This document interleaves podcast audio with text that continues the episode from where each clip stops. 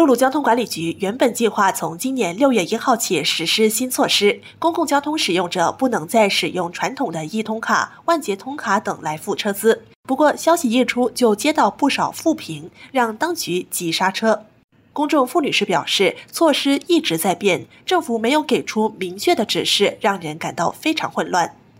我不懂要去哪里换，觉得很麻烦。已经提升车资卡的公众孙女士认为，要再换卡太麻烦。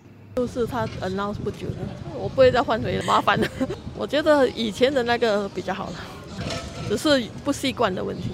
不过，也有一些公众觉得新的易通卡更加方便。呃，比较方便哦，直接呃 top 那个猫就好了。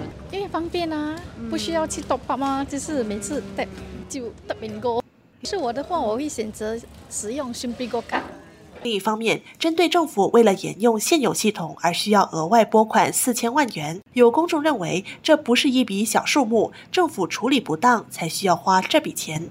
可以哈按部就班的做做这些事情的，就因为哈一时的这样做不好，四千万嘞不是四百块嘞，这这笔钱是很大的一个数目，这种哦真的是很无聊的事情，就多花了这个钱，应该做一些准备先才。才实行这个计划了。以上新闻由城市频道记者沈新颖采访。